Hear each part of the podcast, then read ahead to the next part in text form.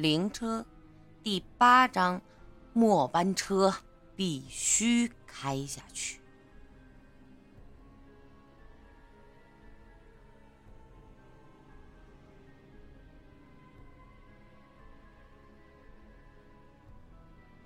葛玉正准备往后排走呢，忽然一愣，片刻后娇笑着说：“你还真把我当成鬼了呀？哼，你可真逗。”这，葛玉笑着走过来，抓住我的手问：“凉吗？”他的小手有温度。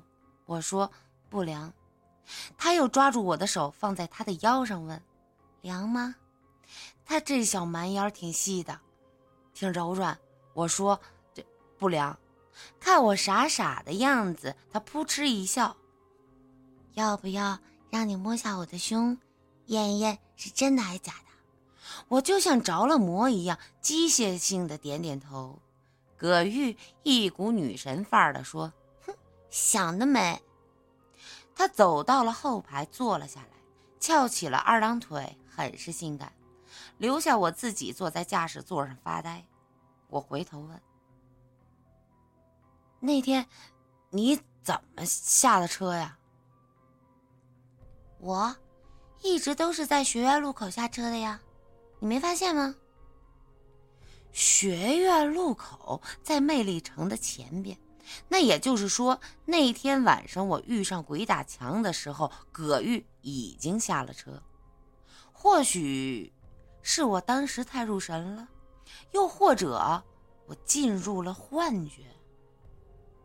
呃，这葛玉，你真的不是鬼？我试探性的问道。不知道为什么，这个女郎就像是有魔性一样。刚才那一步让我心神荡漾，回味不及。我慢慢的就不害怕了。他一愣，很惊讶的问：“你，你怎么知道我叫葛玉啊？”我一摸兜，才想起来那张身份证啊被西装大叔带走了。我就说呀：“那你身份证是不是丢了呀？”葛玉是个聪明的女郎，她踩着红色的小高跟，噔噔噔的跑过来问我：“啊，我身份证是不是丢你车上了呀？”我说呢，我怎么一直找不着？那张身份证不是他故意扔到车上的，是他。无意之间丢的，而且他肯定不是鬼。等等，到底是谁在欺骗我？这背后到底隐藏着什么？如果说葛玉在欺骗我，那身份证扔到车上后，故意说是自己不小心丢的，以此来跟我搭讪吗？那这么做的目的又是什么呢？泡我吗？我不觉得，她一个女神能看上得上我这样的屌丝。如果说葛玉没有骗我，那西装大叔所说的话完全就是一派胡言。葛玉没死过，他也不是鬼，那这西装大叔为什么又要骗我呢？骗我钱吗？我穷逼一个。骗我的身体吗？我不觉得那货呀是个钙片。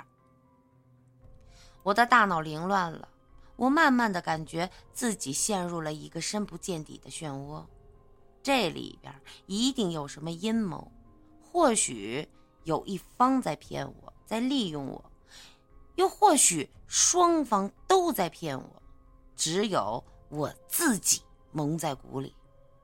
我一咬牙，心说。我非要把这件事儿啊查清楚不可。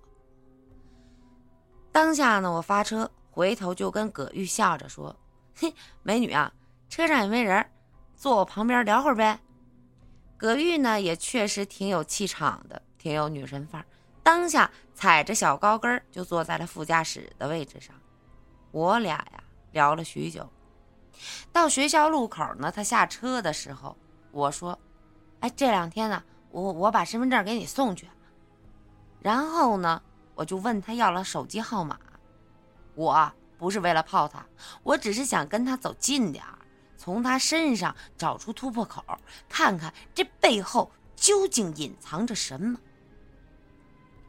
我隐隐的觉得这一件事大，我隐隐的觉得呀，这是一件大事，而且所有人说的话我都不能全信，也不能不信，只能靠自己的感觉去判断真假。这一趟挺安稳，没有遇到什么诡异的事情。我发车回去之后呢，并没有立即下车，而是坐在车上静静的思索。上一次犯了忌讳，遇上了这鬼打墙，然后呢，西装男子出现，鬼打墙就不见了。如果不用常规的思维看待这件事儿，换一个角度来想的话，还有可能是那个西装男子就是鬼。鬼打墙是他弄出来，他先让我陷入鬼打墙之中，等我的神经已经到达崩溃边缘的时候，然后再现身，帮我解除了，帮我解除了鬼打墙。这样呢，我就相信他了。这一招如果真的成立，那就可太令人惊悚了。这可谓就是计中计呀！哎，小刘。坐车上干啥呢？一会儿来我办公室啊，咱俩整两口。陈伟从办公室出来上厕所，路过车辆旁边，看到我坐在驾驶座上发呆不动弹，就大老远的问了我一句。我这就下车，但刚想离开驾驶座的时候，我猛然一惊，看向了陈伟，一瞬间，我浑身的汗毛都竖起来了。不对呀！我还是把事情看得太简单我只是在纠结西装大叔和葛玉究竟谁在骗我，可我完全把陈伟置身事外了。陈伟为了做客运主管，整天呢就坐在这个办公室里不动的。十四路公交车他从没开过，但他为什么告诫我不到站点不准停车？而且在焦化厂停留的时间不能超过十分钟呢。他是怎么知道这些事儿的？难不成陈伟是鬼？我的大脑再一次凌乱。下了车，正好陈伟从厕所赶了回来，搂住我的肩膀就要去喝酒。整个客运站里啊，他是主管，必须呢。住宿在这里，而其他的司机师傅都是呃三四十岁，平时都回家住，毕竟有老牌子嘛。整个房子店总站啊，只有我俩住在宿舍里。陈伟平时一个人喝闷酒也没意思，所以呢，总拉着我一起喝。喝酒的时候，我就问他：“哎，陈哥，今天有个老太太呀，在这路中间烧纸钱。”我差点就撞到她，所以我就没到站停了一下。陈伟一惊问：“那，你回来的时候，没有没有什么特别的人上车？特别的人，这咋个特别法啊？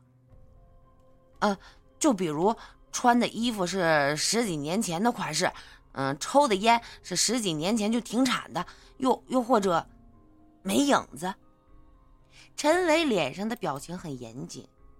我想起了那个给我递烟的小伙子，他曾经给了我一支水晶宫牌子的香烟，那确实呢是十几年就停产的。难不成那小伙子是鬼？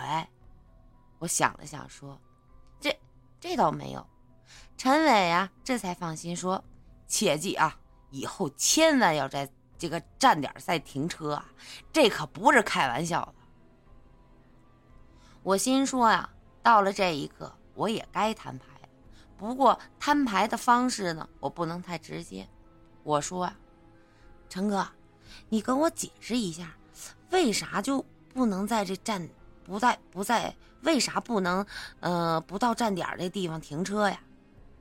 陈伟抿了一小口的小酒，呃，抿了一口小酒，吧嗒吧嗒嘴说：“老刘啊，你要是信你陈哥这事儿，你就别问。有时候知道多了反而不好，你说是不是？”道理呢说的不假，但这话呢绝对是屁话。老子被蒙在鼓里呀，就像一只被人做试验的小白鼠一样。这种感觉，你怎么不他妈试试呀？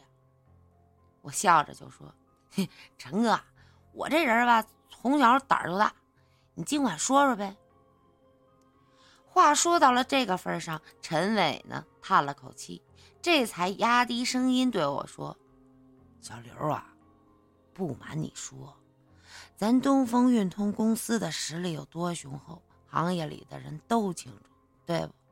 我点头。陈伟又说：“资产这么雄厚的公司，为啥还保留这样一样一个老式的公交车？”我告诉你，因为这一辆十四路公交车呀，必须开下去，没人开就要出大事儿。怪不得呀，坐够半年配私家车，坐够一年配一套房。感情这公交车必须开呀，但现在呢，确实难找到熟悉兰心公交的司机了。陈伟这应该就是酒后吐真言了。我给陈伟又满上又问：“哎，陈哥，那这趟十四路公交车为啥必须开下去？是发生过什么事儿？”我呢是趁这机会呀，把这个陈伟的话都套出来。陈伟呢醉眼惺忪。哎，哎呀，十几年前的事儿了啊！这辆公交车上曾经发生。话说到了这里，陈伟扑通一声趴在了桌子上，醉得不省人事，鼾声打得震天响。我去，这也就晕过去了。我晃了晃陈伟，发现呢，他不像是装的。毕竟啊，我俩在一起喝酒很多次了。我就发现这陈伟啊，一个特殊的地方，就是他酒量不好，但却嗜酒如命，经常是夜夜的买醉。搀扶着陈伟回到了他的房间，我呢也回到了自己的宿舍，躺在床上，我难以入眠呢。陈伟应该不是鬼。他今晚说出来的话，准确性还有待商榷，但呢，我觉得呀，他是一个有秘密的人，一定是。现在的我隐隐猜出了一些端倪儿，鬼肯定有，而且不止一个，但谁是现在还不清楚。只可惜奶奶已经。撒手人寰，她生前在医院里见过那个女鬼，具体长什么样呢？我也无法得知了。第二天，我给西装大叔打去了电话，说这个葛玉的那张身份证啊，我还有用。我让他呢去市区的一家餐厅去找他。我心想啊，取了身份证之后啊，我就直接联系葛玉。所以我就打扮了一下，还抹了点发胶，在市区的一家西餐厅呢，我见到了那位大叔之后，他说呀，事情目前还没什么进展，没调查出什么结果。我点头，接过身份证之后，寒暄了两句就离开了。到了西餐厅外边，我拨通了葛玉的手机。